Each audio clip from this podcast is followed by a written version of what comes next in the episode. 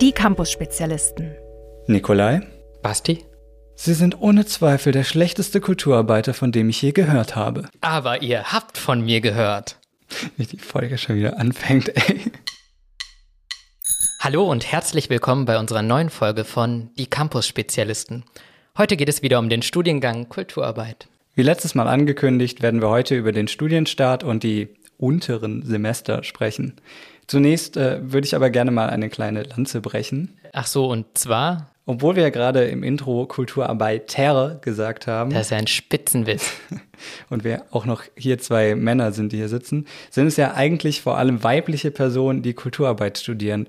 Woran liegt das? Äh, na, weil das Weibliche ist doch äh, das Gegenteil von Kultur und äh, das steht für das Natürliche.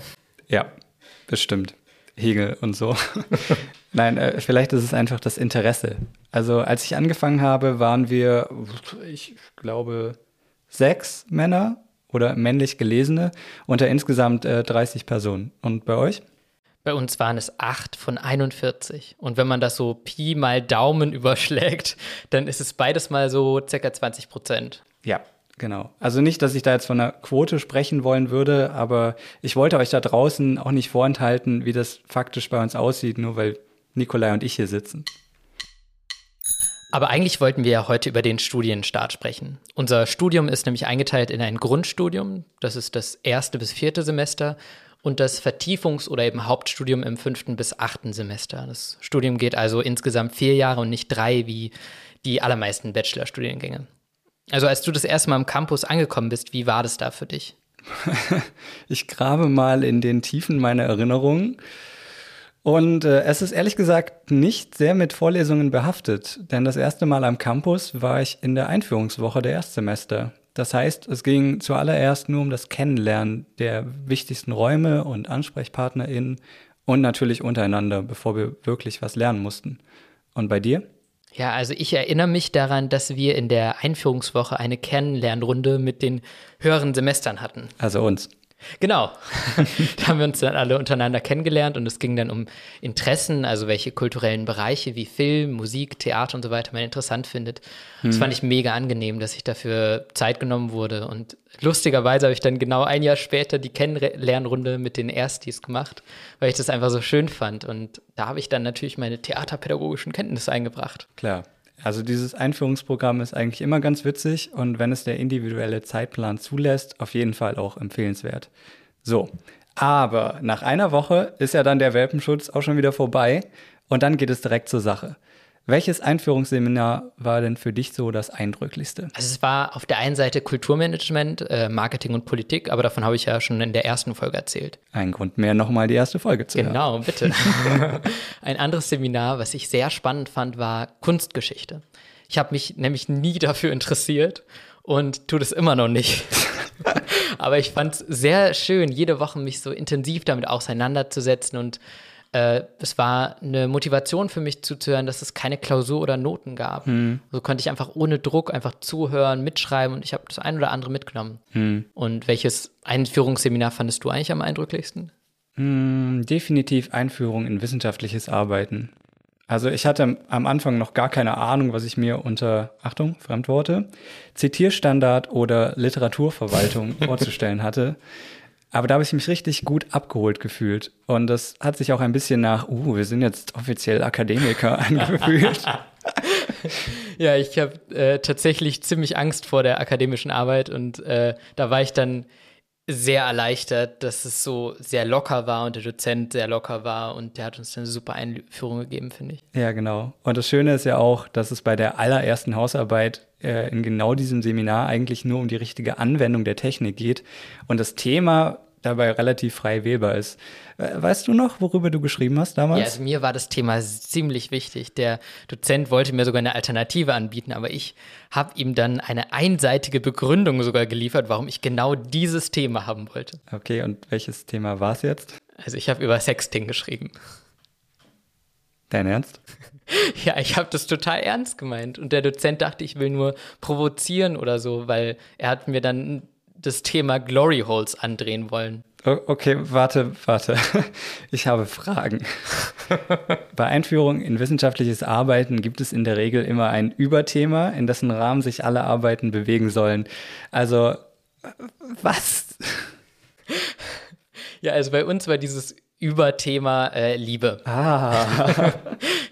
also er hat das ganze Sem Semester lang äh, über Liebesschlösser geredet und am Ende hat er uns auch noch verboten, über Liebesschlösser eine Arbeit zu schreiben. Mhm. Ich habe dann als Rache äh, an meiner Hochzeit ein Liebesschloss angebracht, an einer romantischen Brücke und ich habe ihm ein Foto davon geschickt.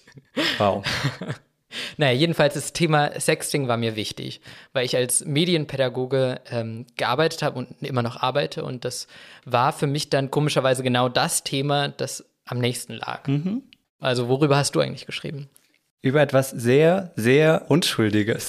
Bei mir ging es um Schokolade. Mm. Beziehungsweise inwiefern eine Tafel Schokolade trotz der hohen Logistik, die ihr zugrunde liegt, noch als nachhaltig gelten kann.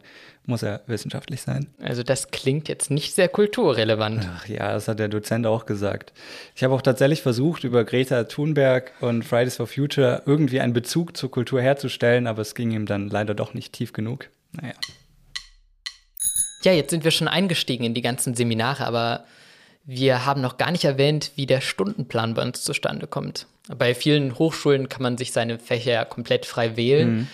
Aber bei uns bekommt man für das erste Semester einen festen Plan und für die nächsten Semester sind auch, sagen wir mal, zu mindestens 80 Prozent Pflichtfächer dabei. Richtig. Also die ersten Semester sind da tatsächlich ziemlich straff und erst mit der Zeit wird man da in der Gestaltung des Studiums nach und nach freier. Was gehört denn noch so zum Pflichtprogramm? Ja, du hast beim letzten Mal ja so schön die Lehrgebiete aufgezählt. Mhm.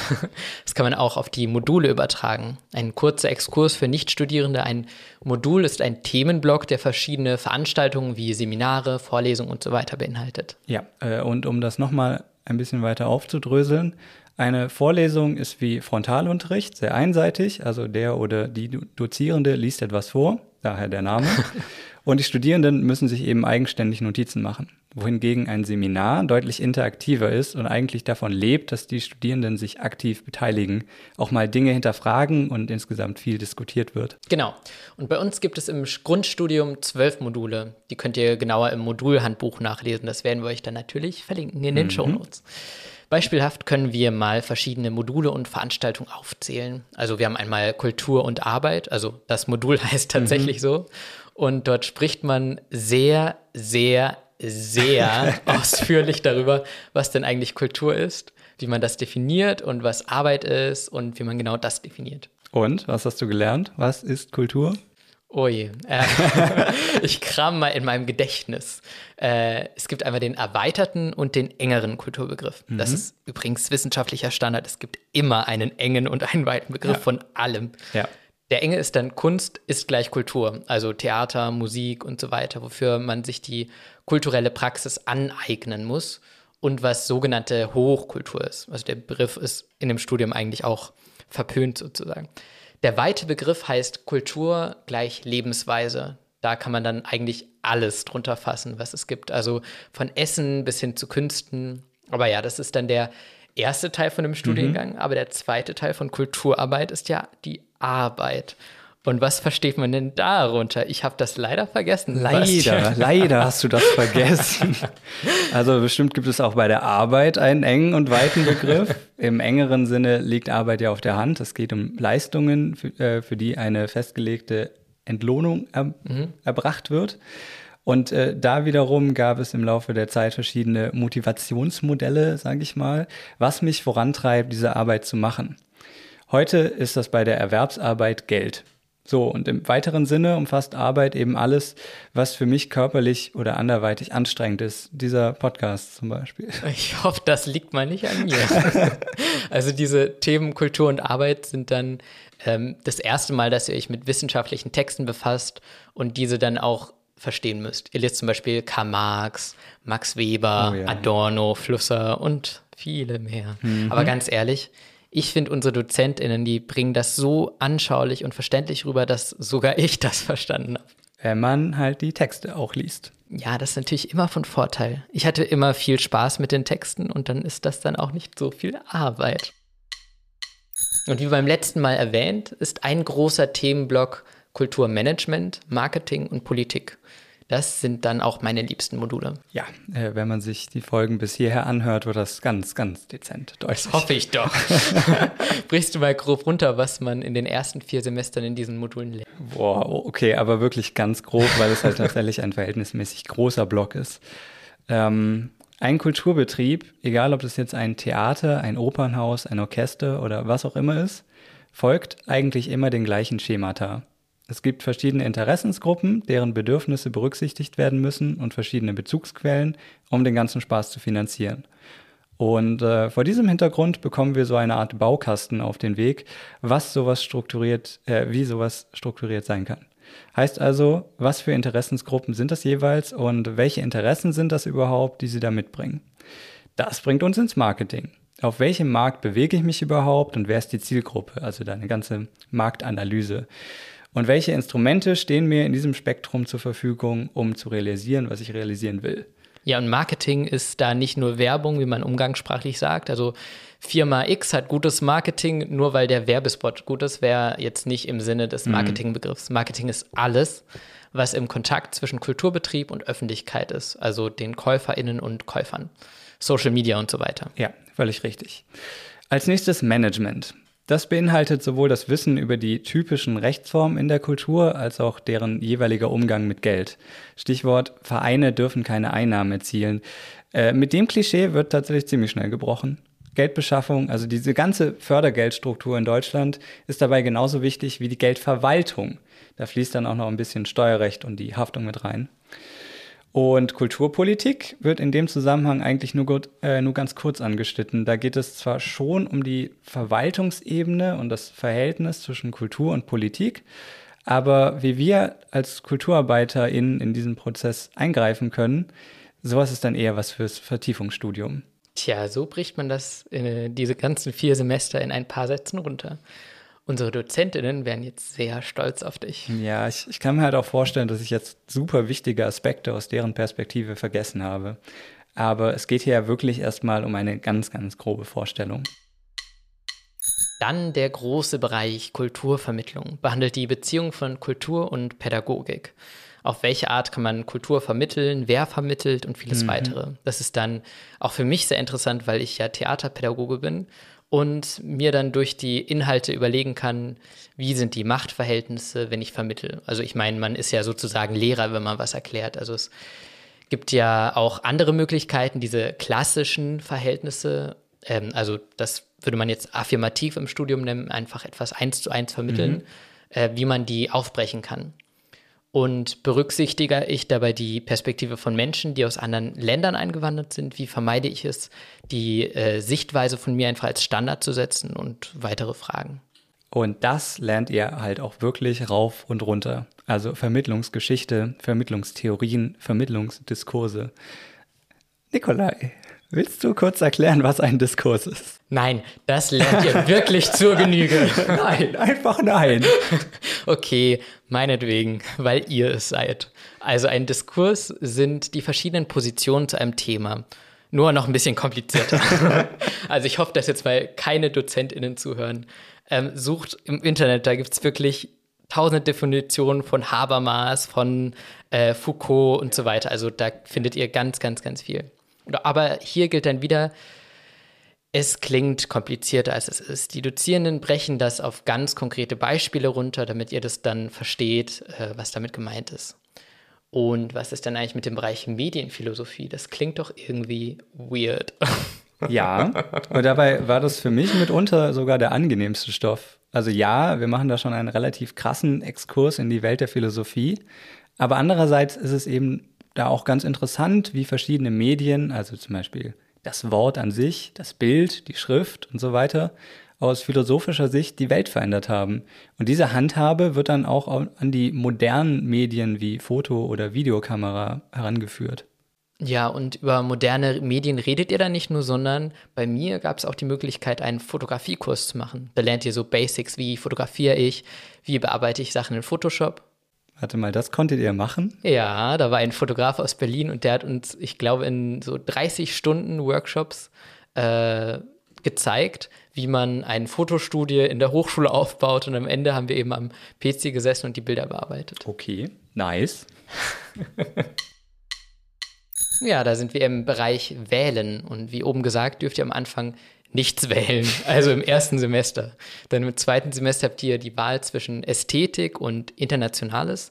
Das war es dann aber auch erstmal. Der Mhm. Rest ist Pflichtprogramm. Ich habe damals Internationales gewählt. Und was hast du gewählt? Ich Ästhetik. Warum hast du Ästhetik gewählt und wie war das? Äh, ich glaube, ich habe mich am Anfang sogar in beides reingesetzt, aber im Ästhetik-Zweig haben mich dann die Themen mehr gecatcht und der Dozent wirkte ziemlich entspannt. Und welches Thema war das? Äh, das war dieses Wohin damit oder kann das weg Seminar, das ich in der ersten Folge auch schon mal positiv hervorgehoben habe. Also da ging es um mehr Sensibilität beim Aufräumen, grob gesagt. Welche Erinnerungen wollen wir behalten und was schmeißen wir vielleicht sogar bewusst weg? Das fand ich einfach eine spannende Herangehensweise. In Ästhetik habe ich schon oft lustige Titel gehört. Auch Ästhetik ist ein alter Hut, stand letztens im Vorlesungsverzeichnis. Du weißt schon, dass daraus ein Buch entstanden ist, oder? Ja, und da waren teilweise Texte aus meinem Jahrgang Mhm. drin. Aber ich glaube, mein Text war zu langweilig. Es ging ums iPhone. Ja, meiner wurde auch nicht genommen. Oh. So, wir zwei Loser erklären euch noch, was man im vierten Semester wählen kann. Da muss man vier von sechs Seminaren im Modul 12 wählen. Bei mir war das, wie gesagt, Fotografie. Also zwei Seminare in einem, weil es um Fotopraxis und im anderen um Nachbereitung ging. Und außerdem habe ich bei der Dozentin, bei der es um Kultur und Arbeit ging, ähm, ein Seminar über Kultur auf dem Land und ein anderes Seminar über Kultur in der Stadt besucht.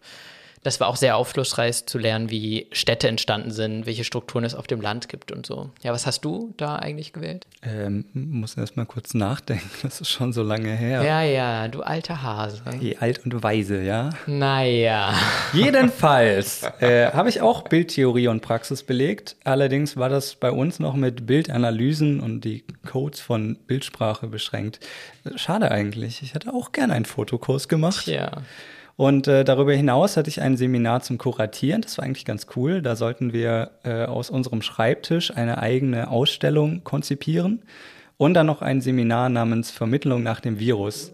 Das äh, fiel nämlich genau in die Zeit, als Corona gerade immer präsenter wurde und hat insofern thematisch super gepasst. Inhaltlich wurden dabei viele Parallelen zur AIDS-Krise gezogen. Also ein wirklich guter Ansatz. Wow. Ich merke gerade, äh, von der Frauenquote bis zu AIDS, wir, wir haben heute echt einen krassen Bogen geschlagen. So, das war jetzt erstmal alles, was ihr über das Grundstudium wissen müsst. Fast alles. Es gibt ja da noch die Projektarbeit. Ach ja, stimmt. Ja, die ist ja auch nicht wichtig oder so. Ja, die begleitet euch ja nur vom zweiten bis ins vierte Semester. Aber ja, lasst uns da einfach mal beim übernächsten Mal das machen, weil die nächste Folge wird dann eher weniger fachlich kompliziert. Es geht dann ums Studienleben. Oh yes. Du, du meinst unsere extrem seriöse Zeit außerhalb der Vorlesungen. Ja, die ist in der Tat eine Erwähnung wert. Ja, ich denke mal, bei mir wird es tatsächlich etwas langweiliger ausfallen als bei dir. Ich habe keine Ahnung, was du meinst. Aber das klären wir dann beim nächsten Mal. Wenn euch Fragen zum Studiengang eingefallen sind, die wir hier nicht geklärt haben, dann schreibt uns gerne einen Kommentar oder eine Mail an campusspezialisten.fhpotsdam.de. Und wir nehmen das dann beim nächsten Mal gerne mit auf.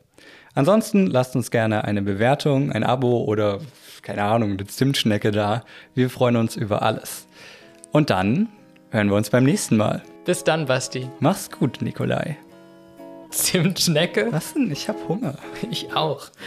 Bock auf Mensa? Äh, die hat schon zu. Ach, Mist. Das war ein Podcast der Campus-Spezialisten der Fachhochschule Potsdam. Produktion und Realisation Zentrale Studienberatung der Fachhochschule Potsdam, Johann Frederik Paul und Zoe Rahnfeld. Redaktion Bastian Braun und Nikolai Raab. Artwork Lucy Herting. Danke auch an Gordon Barsch und Maria Büthoff für den Jingle. Eine Produktion der Campus-Spezialisten 2022.